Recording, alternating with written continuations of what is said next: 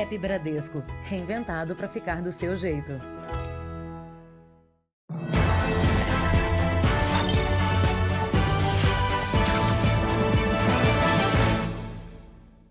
Olá, boa noite. Boa noite. O caso das marmitas envenenadas que mataram dois moradores de rua em São Paulo. Há uma terceira vítima, um menino de 11 anos que segue internado e a família luta para transferi-lo para uma unidade que possa atendê-lo melhor e salvar sua vida. Fábio Abraão está há quase um mês neste hospital em Taboão da Serra, na Grande São Paulo. E só o que consegue fazer é abrir os olhos, se mexer muito pouco não reconhece ninguém, não consegue falar. Eu fico ali meio triste de ver ele lá na cama, não anda, não fala. É muito difícil. No fim de julho, Fábio Abraão, de 11 anos, o pai e a namorada dele, comeram as marmitas que o vizinho deixou para eles. A comida estava contaminada com o que se acredita ser veneno de rato. O menino e a mulher foram internados e dois homens, entre eles o vizinho que trouxe três marmitas, morreram. O Fábio Abrão já comeu a primeira, eu comi a minha linguiça, a salsicha da outra só. E a minha namorada comeu também a metade da outra, outra marmita, ficou cinco dias entubada ainda. Segundo o toxicologista Anthony Wong, o veneno pode causar sequelas. O coração começa a bater muito lentamente, às vezes até tem uma parada cardíaca e também diminui a respiração, e que, além de tudo, é mais dificultado pelo excesso de secreção, tanto na garganta como nos brônquios e na traqueia. Com essa falta de oxigenação do sangue, as células sofrem, principalmente as células nervosas do cérebro. A boa notícia é que crianças costumam se recuperar melhor. Quanto mais jovem a criança, a, a possibilidade de recuperação quase que completa das suas funções é muito grande. A polícia ainda investiga quem poderia ter envenenado as marmitas. O laudo da perícia descarta que isso tenha ocorrido na cozinha onde a comida foi preparada. A análise não encontrou substâncias tóxicas e considerou o ambiente seguro para o preparo de alimentos. A contaminação, segundo os policiais, teria acontecido dentro do posto de combustíveis, logo depois que voluntários entregaram as doações aos moradores de rua. Flávio quer que o filho seja transferido para um hospital com tratamento neurológico. Não tem condições né, em casa. Aí foi que tem que ficar esperando assistência social para fazer fisioterapia nele em casa, tudo, aí fica bem mais difícil. E eu não tenho condições. Veja agora outros destaques do dia. Governo tenta manter o veto ao aumento de servidores. Desemprego atinge mais de 12 milhões de brasileiros em julho. Ex-assessor de Trump é preso por fraude em arrecadação de fundos. Região Sul tem previsão de neve até onde nunca nevou. Após críticas, Rússia anuncia teste em massa de vacina.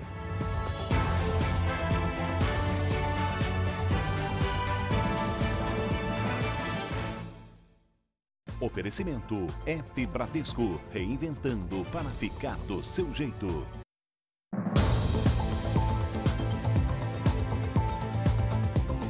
Mistério envolve uma criança de 8 anos ferida por um explosivo em Minas Gerais. Ninguém sabe como a bomba apareceu no quintal da casa. Um pequeno explosivo, mas que pode ter um efeito devastador.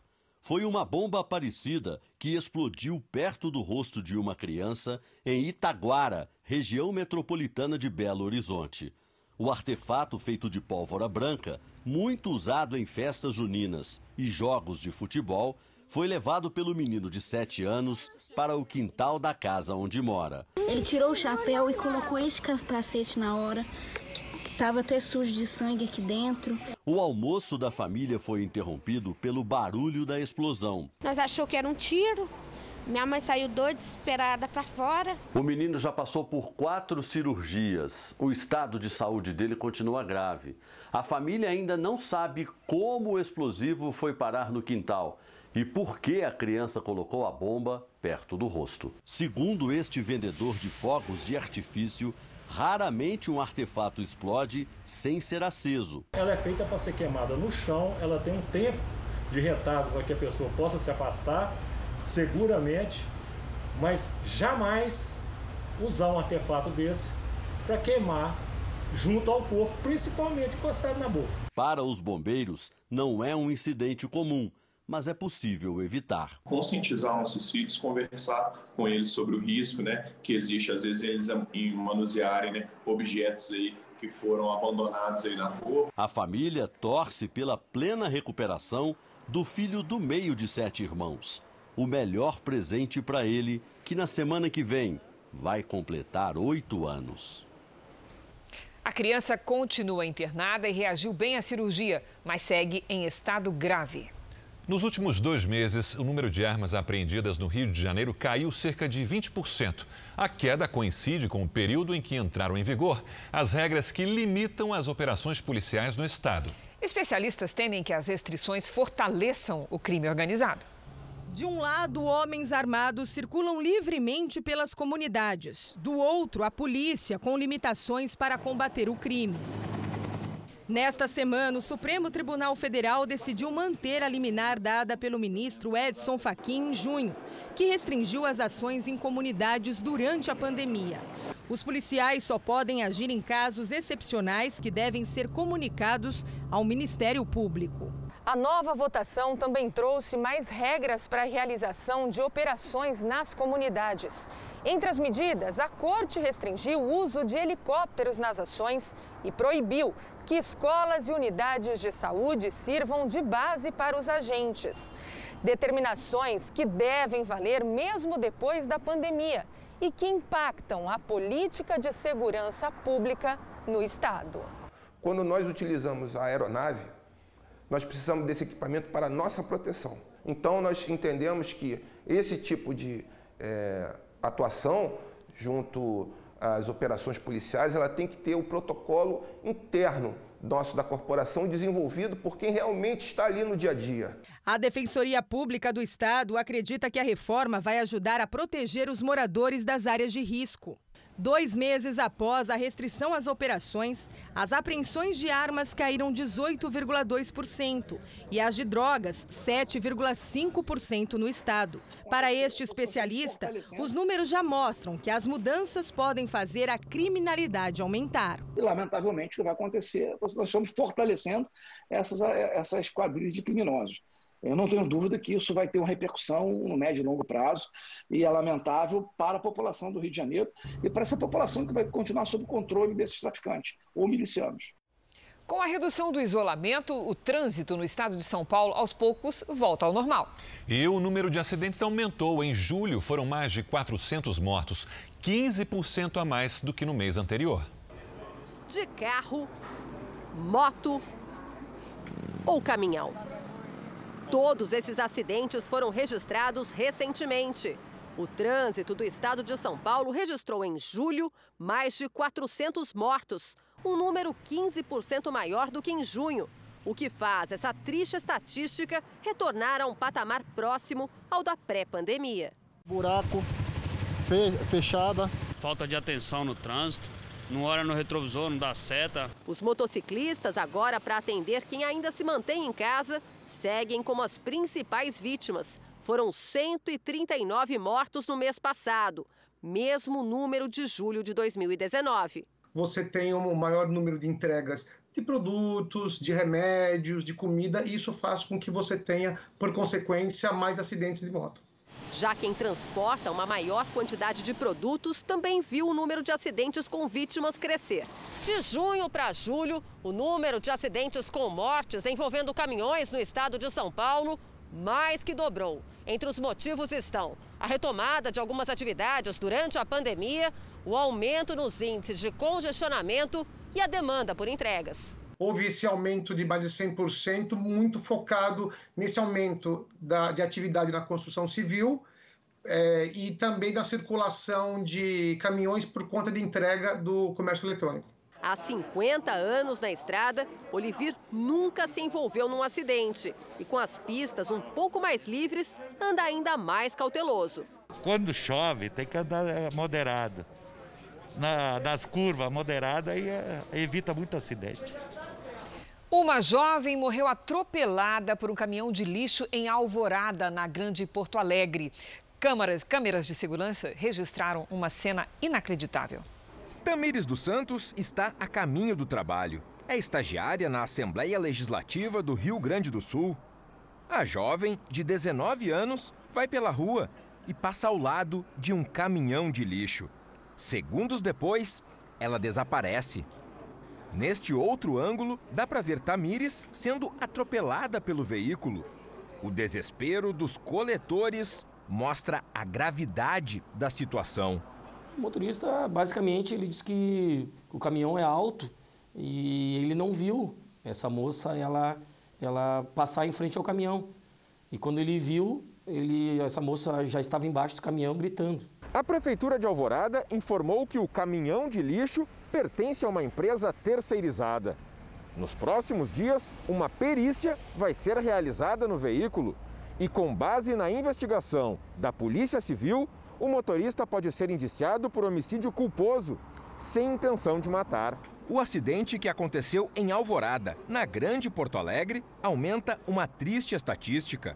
De janeiro a julho deste ano, foram registrados 185 mil acidentes de trânsito no país. Mais de 54 mil envolvendo pedestres. Mais de 5 mil morreram e 43 mil ficaram inválidos. Vamos aos números de hoje da pandemia de coronavírus no Brasil. Segundo o Ministério da Saúde, o país tem mais de 3 milhões e meio de casos de Covid-19, com 112.304 mortos. São 1.204 registros de mortes nas últimas 24 horas. Entre ontem e hoje, chama a atenção o alto número de recuperados, foram 38.153. No total, já são 2 milhões 653 mil 407 pacientes curados e mais de 736 mil seguem em acompanhamento. Novos estudos revelam como as crianças desenvolvem e transmitem o coronavírus. Uma pesquisa da Universidade de Harvard mostra que elas podem ter alta carga viral e transmitir o vírus tanto quanto os adultos. Já na cidade de São Paulo, a maioria das crianças infectadas não apresenta sintomas. Por enquanto, elas vão continuar estudando e brincando em casa. Essa é a decisão da Silmara. Eles não vão voltar. Eles não voltam mesmo antes que tenha uma vacina. Antes que eu tenha a segurança de que eles vão ficar bem.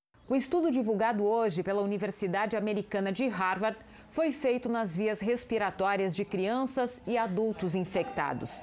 Ele constatou uma carga viral semelhante ou até maior nos pequenos. Acho que a grande preocupação que, que pode ter é o fato das crianças pequenas poderem ser reservatórios de vírus e levar isso para o adulto. Na capital paulista, a prefeitura fez testes com crianças e adolescentes.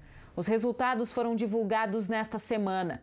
16% dos estudantes com idade entre 4 e 14 anos foram infectados pelo coronavírus. A pesquisa realizada no início deste mês mostrou que 6 de cada 10 não apresentaram sintomas. Doença em crianças hoje em dia né? não é uma coisa tão significativa quanto adultos. Então, se você pegar, liberou para criança, você tem que também estar acompanhando os pais. Os pais e os parentes próximos, os contactuantes, são aquelas pessoas que têm proximidade. A testagem levanta dúvidas sobre o melhor momento de retomar as aulas, não apenas pelo risco das crianças serem infectadas, mas pelo risco delas trazerem o vírus lá da escola para dentro de casa. Nós temos essa preocupação de mandar para a escola e de repente tem outras crianças que possam estar contaminadas e não são sintomáticas e de repente eles voltam, de repente até assintomáticos, mas eu, como tenho uma asma grave, posso acabar me contaminando e tendo complicações. Então a gente tem essa preocupação e eles não voltam. Para quase 90% dos motoristas, o preço do pedágio da linha amarela no Rio de Janeiro é abusivo. A opinião é a mesma entre quem ganha mais e quem ganha menos. O valor cobrado não é considerado justo. Esse é o resultado de uma pesquisa feita pelo Instituto Real Time Big Data. Um pedágio no meio da cidade. O direito de ir e vir numa das vias expressas mais importantes do Rio de Janeiro não custa barato.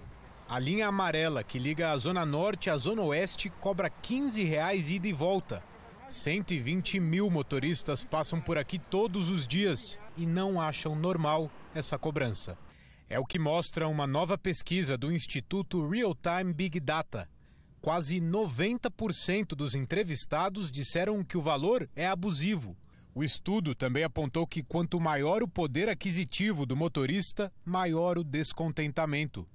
Entre os que recebem até dois salários mínimos, 84% não acham justo pagar os 15 reais e 7% não se importam. Já entre os que ganham até cinco salários mínimos, 93% acham o valor abusivo e apenas 3% não se incomodam com o preço. É o roubo ao povo brasileiro. Dói no bolso. Faz diferença. Faz diferença. Todo dia faz diferença. A linha amarela foi inaugurada há 23 anos e tem no pedágio um dos maiores vilões para o bolso dos cariocas. Já a ponte Rio-Niterói, por exemplo, tem uma estrutura gigantesca, atende 30 mil motoristas a mais por dia e, mesmo assim, cobra apenas R$ 4,50 pela travessia. E a volta ainda é de graça. Em junho, o Jornal da Record, com exclusividade, teve acesso à delação premiada de um ex-funcionário da Secretaria de Obras do município. Ele contou que o ex-presidente da Invepar, empresa controladora da Lanza, que administra a linha amarela, tinha forte influência na gestão do ex-prefeito Eduardo Paes. Segundo o denunciante, Ronaldo Vancelotti, graças à propina, conseguiu aumentar o prazo de concessão da via para mais 15 anos, além de uma revisão anual do preço do pedágio. Não lembro mais o percentual certinho, porque eu não fiquei com a planilha. Mas tinha lá, sei lá, 2% para um, 1% para outro, 3% para outro. Quando eu digo outro, são, são grupos, né? Em novembro do ano passado, a Câmara dos Vereadores do Rio devolveu ao município o direito de administrar a via expressa com a promessa da prefeitura de reduzir o valor do pedágio e implantar a cobrança em apenas um dos sentidos, como é feito na ponte. Mas a Lanza entrou na justiça contra a decisão e conseguiu retomar a via. Agora o caso está nas mãos da mais alta corte do país. Enquanto isso, a concessionária fatura um milhão de reais por dia. A concessionária Lanza informou que confia na justiça e no cumprimento do contrato de concessão. A Lanza, linha amarela SA, informa que desconhece a prática de qualquer ato de corrupção e esclarece que Ronaldo Vancelot foi, na verdade, presidente da concessionária Lanza de 2005 a 2013. O ex-prefeito Eduardo Paes não retornou o nosso contato.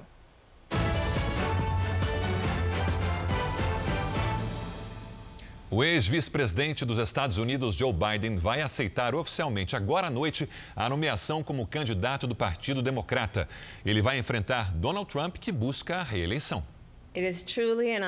A senadora Kamala Harris se tornou oficialmente a primeira negra com um lugar na chapa presidencial de um grande partido e é a vice de Joe Biden.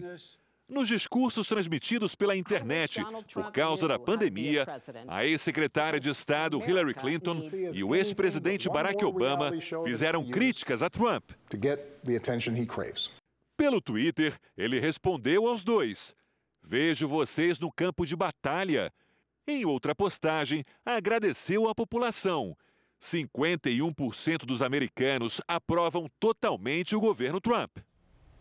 O americano agredido com a namorada durante um protesto na cidade de Portland no último domingo falou pela primeira vez sobre o incidente. O caminhoneiro Adam Henner já está em casa. Os hematomas são visíveis. No último domingo, ele saiu com a namorada para comprar um energético. Foi quando viu uma desconhecida atacada por várias pessoas em uma aparente tentativa de assalto. Ele tentou socorrer a mulher. They were hitting the person, so I just tried to step in between it. Este vídeo mostra Adam pedindo para que todos se afastassem. Dali em diante, Adam passou a ser chamado de supremacista branco, o que ele afirma não ser, e foi agredido repetidas vezes.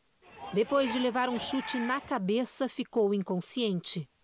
A namorada também foi agredida, mas não chegou a ser internada. Recuperado, Adam diz acreditar que não foi agredido por manifestantes contra o racismo, mas sim por gangues de rua procurando confusão. Ele revela que apoia a luta contra o racismo. I was for their cause just for the fact that I think we do need some reform. O agressor que nas imagens chuta a cabeça de Adam ainda não foi preso, apesar de identificado. Os protestos violentos em Portland já duram 84 dias. No fim da entrevista, Adam se definiu como um cidadão comum, que agora só quer continuar sua vida. I was just standing for myself as a citizen. And if you can't do that on the street, then what can you do? Getting a drink at 7-Eleven in Portland, Oregon is a different story than it was two months ago. O ex-estrategista-chefe da Casa Branca, Steve Bannon, foi solto depois de pagar fiança equivalente a 28 milhões de reais. Steve Bannon é acusado de desviar dinheiro de uma campanha que arrecadou cerca de 142 milhões de reais para a construção de um muro na fronteira com o México. Ele e três parceiros, que também foram indiciados, estariam há meses usando parte da verba para despesas pessoais. Se condenado, Bannon pode pegar até 40 anos de prisão. Nesta tarde, ele compareceu à corte e alegou inocência. Na Rússia, o líder da oposição ao presidente Vladimir Putin está em coma na unidade de terapia intensiva de um hospital da Sibéria. Os assessores de Alexei Navalny acreditam que o político tenha sido envenenado depois de beber chá durante uma viagem de avião. Segundo os médicos, Navalny tem quadro de saúde estável. O político lidera uma fundação de combate à corrupção que já denunciou nomes do alto escalão do governo. O empresário Carlos Alberto de Oliveira Andrade, dono do grupo Caoa, é investigado em dois grandes escândalos. Ele foi alvo da Operação Lava Jato, suspeito de receber 500 mil reais em dinheiro de propina na mansão dele em São Paulo. Em outra investigação, Carlos Alberto foi denunciado pelo Ministério Público de São Paulo por fraude milionária na falência do Banco BVA. A acusação contra Carlos Alberto de Oliveira Andrade corre na Justiça Federal de Curitiba. Endereços ligados ao empresário foram alvo de busca e apreensão numa das operações da Lava Jato. Posteriormente, o ministro do Supremo, Gilmar Mendes, concedeu uma liminar em caráter provisório em favor de Carlos Alberto, que permite a suspensão dos autos de busca e apreensão nos endereços dele. Mas a defesa ainda não havia indicado os documentos que seriam alcançados pela decisão. Dono da Caoa, montadora e revendedora de veículos Hyundai no Brasil, Carlos Alberto foi apontado na delação premiada do ex-ministro Antônio Palocci como um dos destinatários do dinheiro do esquema de propinas entre o PT e a Odebrecht. Segundo o ex-ministro, o dinheiro entregue a Carlos Alberto era parte de uma remessa de 2 milhões que a construtora destinou para o PT. A polícia descobriu que nos documentos Carlos Alberto era identificado como Sardella. Nesta tabela estão registrados detalhes dos pagamentos, como data, horário e valor, como também o endereço da casa de Carlos Alberto e o nome do secretário dele, responsável por receber os 500 mil reais. Os policiais ouviram Edivaldo Martins da Silva, secretário do dono da Caoa e confirmaram que a casa estava em nome do empresário e que Edivaldo era funcionário do grupo Caoa. A propina, no valor de 500 mil reais, foi entregue nesse endereço, a casa de Carlos Alberto, em São Paulo. O empresário Carlos Alberto Andrade também já foi alvo nas operações Acrônimo e Zelotes. Na Justiça de São Paulo, ele é investigado por fraude milionária na falência do banco BVA o Ministério Público apura o recebimento de um Aras avaliado em 62 milhões de reais. As investigações apontam que Carlos Alberto, que era cliente do banco, só não ficou no prejuízo porque fez negócios irregulares com diretores do BVA antes da falência. Não é crível que, sabendo antecipadamente de uma situação econômica financeira, eles não tivessem fazendo esses negócios para privilegiar um determinado credor, que era a Caoa, no caso representada pelo senhor Carlos Alberto. Carlos Alberto foi denunciado pelos crimes de falsidade de documentos e associação criminosa e pode pegar até 15 anos de prisão. O Ministério Público pediu a apreensão do passaporte do empresário. Desde o dia 14, a Record TV tenta entrevistas com Carlos Alberto e com os diretores do grupo Caoa, mas não obteve nenhum retorno. Foram feitos diversos contatos telefônicos e por e-mail. Veja daqui a pouco o que a polícia já sabe sobre a morte do menino que caiu do quarto andar de um prédio. E também, depois de três meses de seca, a chuva põe fim às queimadas em Mato Grosso do Sul. E às 10h30 da noite tem Repórter Record Investigação com Adriana Araújo.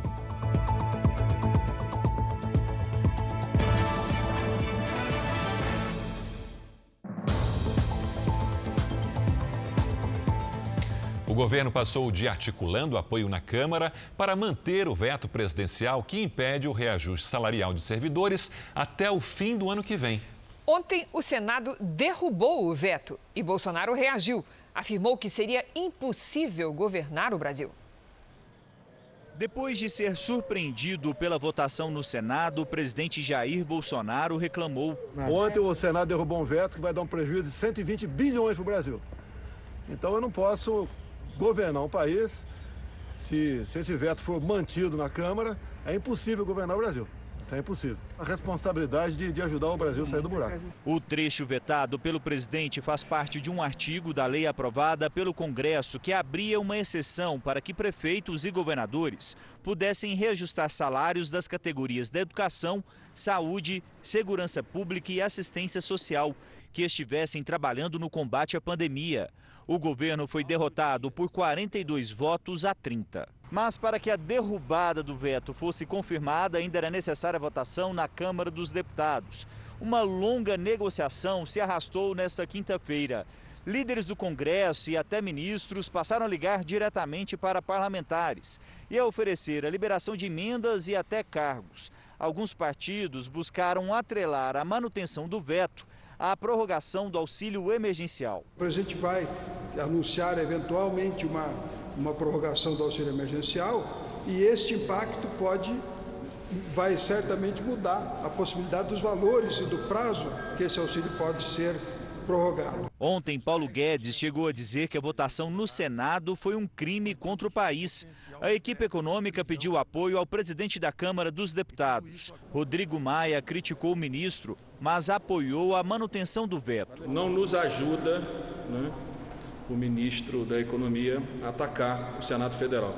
Isso, inclusive, atrapalha e pode, pode contaminar o nosso processo de votação. Então, não dá para que o setor público não dê a sua contribuição. Vocês sabem que eu sempre defendi né, a possibilidade da redução é, de salário com redução de jornada, mas isso foi declarado inconstitucional pelo próprio Supremo Tribunal, então isso certamente estará em discussão nas PECs é, do teto, mas nós não podemos é, entender é, que né, o sofrimento do setor privado não tem que ter o mínimo de sacrifício do setor público.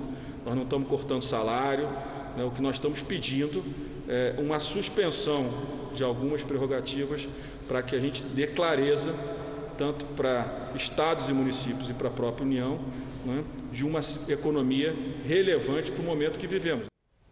Os deputados terminaram de votar agora há pouco o veto presidencial ao reajuste de servidores. O repórter Matheus Escavazini tem as informações ao vivo, direto de Brasília. Matheus, boa noite. Boa noite, Sérgio, Cristina. Com um placar de 316 a 165, a Câmara manteve o veto que proíbe o reajuste do salário de servidores até o fim do ano que vem.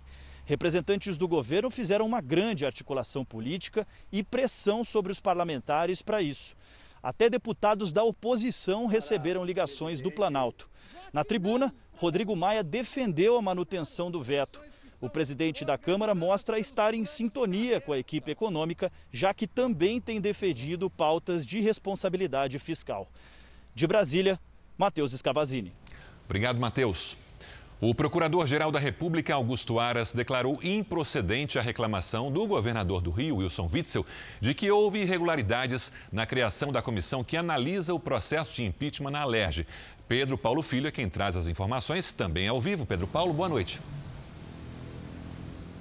Boa noite, Sérgio. Boa noite a todos. Olha, em parecer, Augusto Aras disse que todos os pressupostos legais para a formação da comissão foram cumpridos.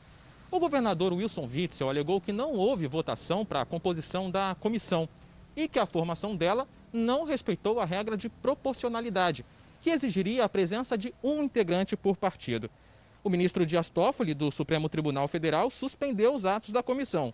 E o relator do caso, Alexandre de Moraes, pediu um parecer ao procurador. Agora, com o despacho de Aras, os deputados do Rio podem decidir se seguem com os trabalhos ou se abrem uma nova comissão processante. Sérgio Cris. Obrigado, Pedro Paulo. Veja a seguir: cobras invadem casas e assustam moradores em Salvador. E também temperatura despenca no sul do país e nevou na Serra Gaúcha. E às 10h30 da noite tem Repórter Record Investigação com Adriana Araújo.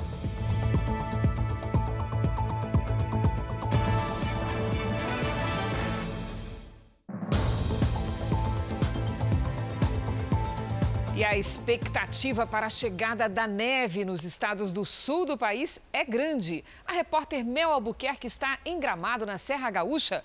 Boa noite, Mel. Tá com frio. Já chegou neve por aí? Boa noite, Cris, Sérgio, para quem nos acompanha no Jornal da Record. Nesse momento, os termômetros marcam 2 graus e a previsão é que a neve caia na noite de hoje. Mas ela já foi vista em duas cidades aqui da Serra Gaúcha. Em São Francisco de Paulo, os moradores registraram quando os primeiros flocos de neve começaram a cair. A chuva misturada com neve granulada também foi vista em Nova Petrópolis. E aí as temperaturas despencaram. Mas nada que afaste os turistas, não. Afinal de contas, eles já lotaram os hotéis aqui em Gramado na expectativa da neve. E vão passar todo final de semana por aqui e, de preferência, claro, com neve. Cris, Sérgio. Obrigada, Mel. E os turistas já estão indo para as cidades do Paraná, onde pode nevar. A repórter Camila Andrade tem mais detalhes. Boa noite, Camila. Boa noite. Aqui no Paraná, as cidades com maior probabilidade de nevar são Palmas, onde nós estamos agora, Guarapuava e General Carneiro, as duas na região sul do estado. O fenômeno é esperado para essa noite e está deixando a rede hoteleira e os donos de restaurante bastante animados. Desde o início da pandemia não se via tanto movimento por aqui. Como na maioria das cidades onde existe a possibilidade de nevar, os hotéis estão praticamente lotados com o um novo limite, que permite 50% de ocupação nesse período. E os turistas que gostam das baixas temperaturas não vão perder a viagem, porque mesmo se não nevar, o frio por aqui está garantido, viu? Obrigada, Camila. Esfriou mesmo. O ar polar avançou pelo sul, sudeste, centro-oeste e chegou até o norte. Vem mais frio por aí, Lidiane? Vem, Cris. Só vou falar que vem mesmo, viu? Boa noite para você, para quem nos acompanha. O ar polar agora encontra uma área de nebulosidade na região sul. E é justamente a combinação do frio intenso com a umidade que forma neve e chuva congelada. Nas serras gaúcha e catarinense, região central de Santa Catarina e no sul também do Paraná. E qual que é a diferença entre chuva congelada e neve, uma pior que a outra? É, bem geladas as duas de qualquer forma. Na chuva congelada, a água cai na forma líquida. Congela ao entrar em contato com o ar frio e forma uma pedrinha de gelo até chegar ao solo. A neve não, ela já sai em floquinhos das nuvens, é mais leve e aí permanece onde cai. Amanhã o frio aumenta de Mato Grosso até o Acre. Isso por causa do ar gelado que avança. E a frente fria espalha chuva forte na maior parte do Sudeste. Tem risco de deslizamentos e alagamentos no litoral de São Paulo. No interior de Minas Gerais, até chance de granizo. Pancadas rápidas de Rondônia até o Amapá e também no litoral nordestino. Em Porto Alegre, mínima de 4 e máxima de 12 graus, com aquele sol que não esquenta nada. No Rio de Janeiro esfria, viu? Chove o dia todo e faz até 21, o que Carioca é muito gelado. Curitiba será a capital mais fria do país, com mínima de 5 e máxima de 8 graus. Em Belo Horizonte, pode chover depois de 50 dias de estiagem. 25 é a máxima amanhã por lá. Em Brasília faz até 27 e em São Paulo é bom se preparar para mais um dia ainda mais frio chuvoso, com mínima de 11 e máxima de 13. A sensação ainda menor por causa do vento e da chuva, viu, Que Cris? delícia. Obrigada, Lid. Até amanhã. Em Guarujá, litoral paulista, nossa equipe acompanhou o fim de quatro dias de aflição de uma família por causa do desaparecimento do filho pescador. Ele e um amigo foram encontrados quando gravávamos a reportagem.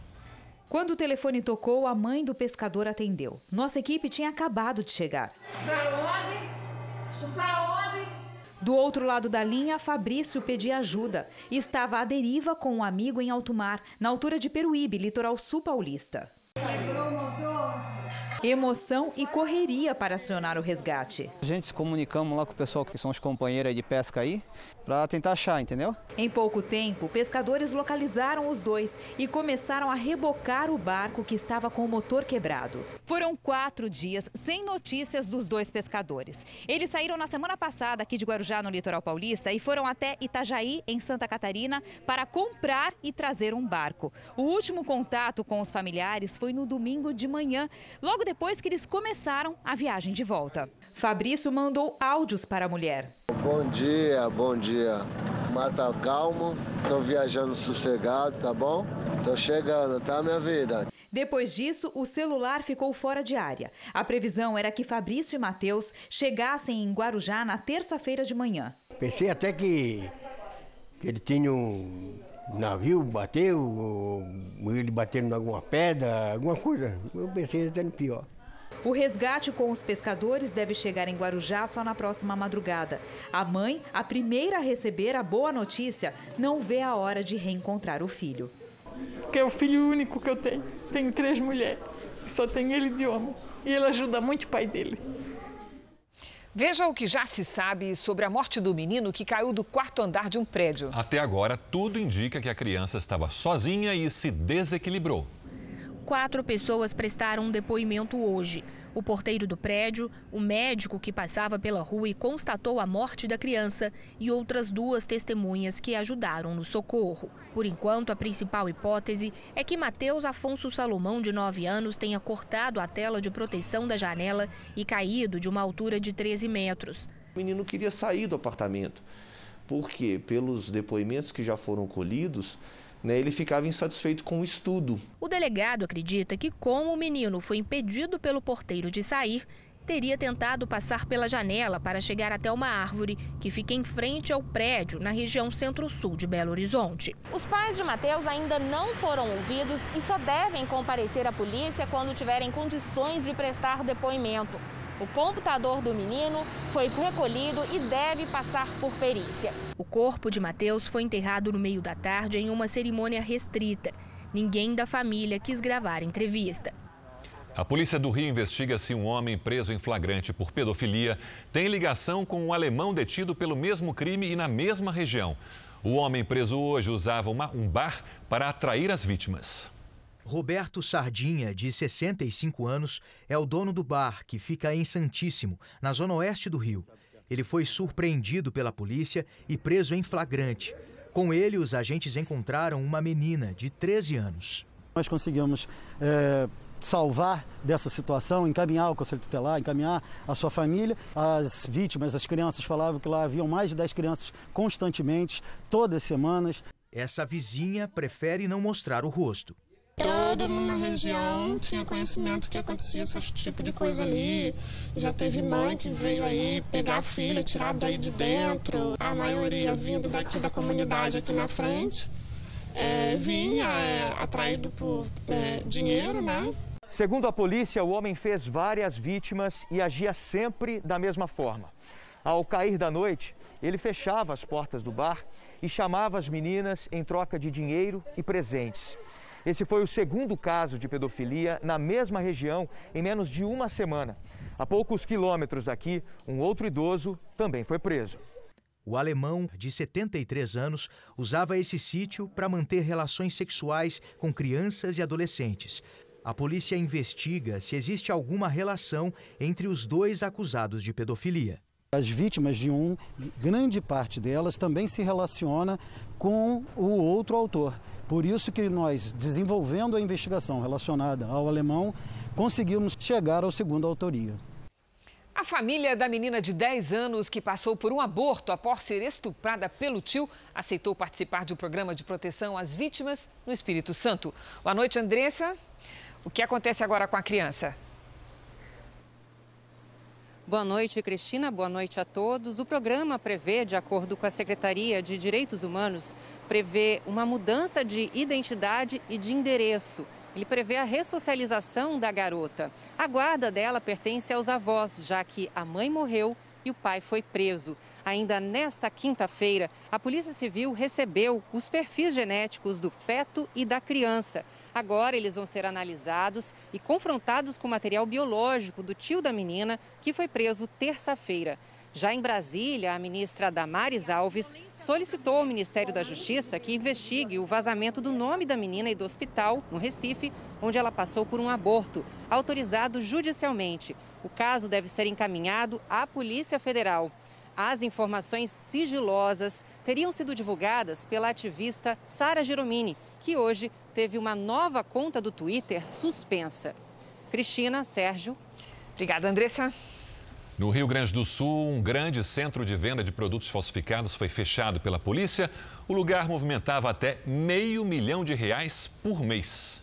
Neste atacado, na Grande Porto Alegre, os policiais encontraram milhares de pares de calçados, roupas e até relógios de marcas famosas, a maioria falsificada. É um centro de distribuição só vende para lojistas com o CNPJ, distribuindo para todo o Rio Grande do Sul.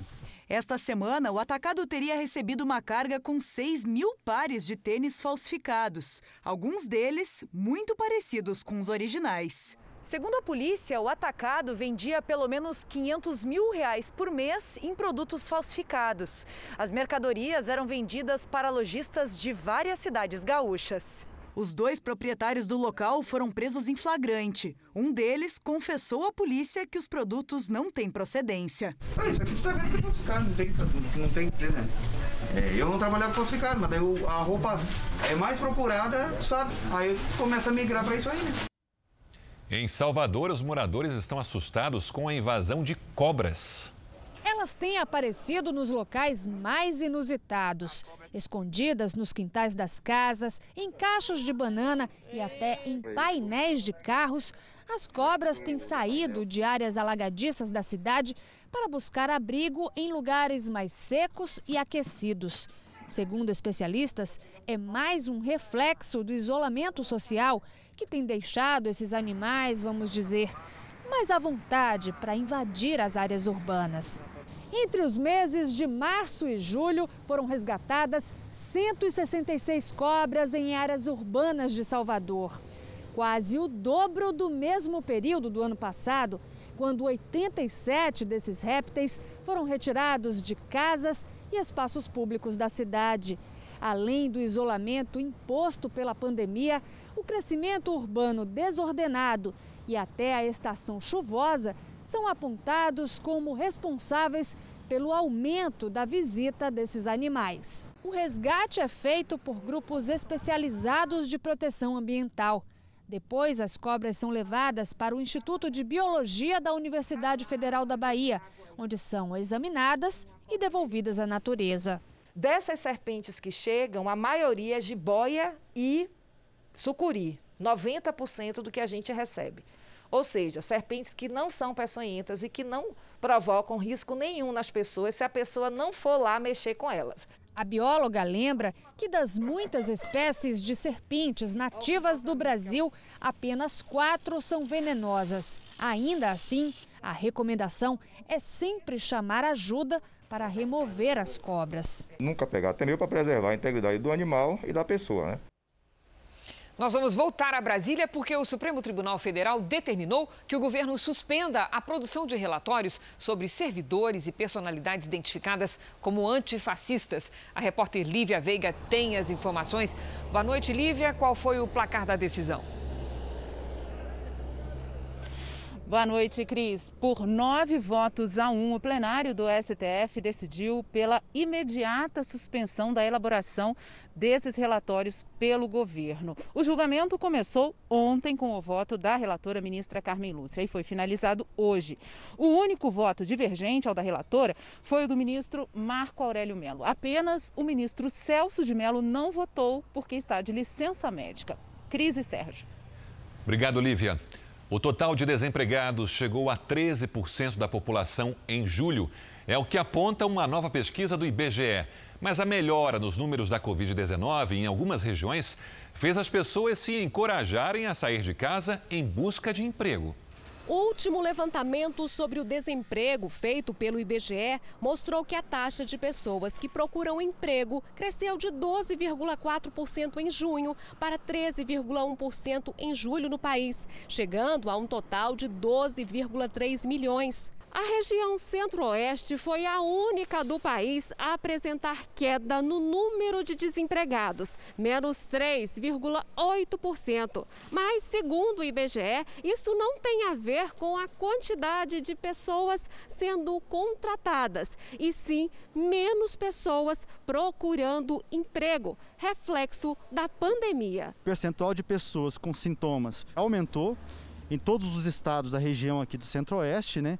Isso pode ter feito com que várias pessoas deixassem de procurar trabalho e, por conseguinte, que a nossa taxa aqui caísse. Não é o caso do Gustavo. Ele achou que não conseguiria trabalho no pico da doença, mas acabou sendo contratado numa hora mais que necessária. A minha namorada ela tá grávida, então assim, isso fez com que eu apressasse mais o passo e perdesse o medo de, ah, por conta da pandemia eu não vou conseguir emprego. As regiões Norte e Sudeste apresentaram as maiores variações no mês de julho na taxa de desocupação. Segundo o IBGE, a queda nos números da Covid-19 nessas regiões incentivou as pessoas a procurarem mais trabalho. Com o aumento das vendas pela internet, essa rede de lojas de calçados de Goiás precisou montar um centro de distribuição de e-commerce e, com isso, contratou mais funcionários. Já temos previsão já para contratação mais em outubro, em virtude do Black Friday e o final do ano Natal.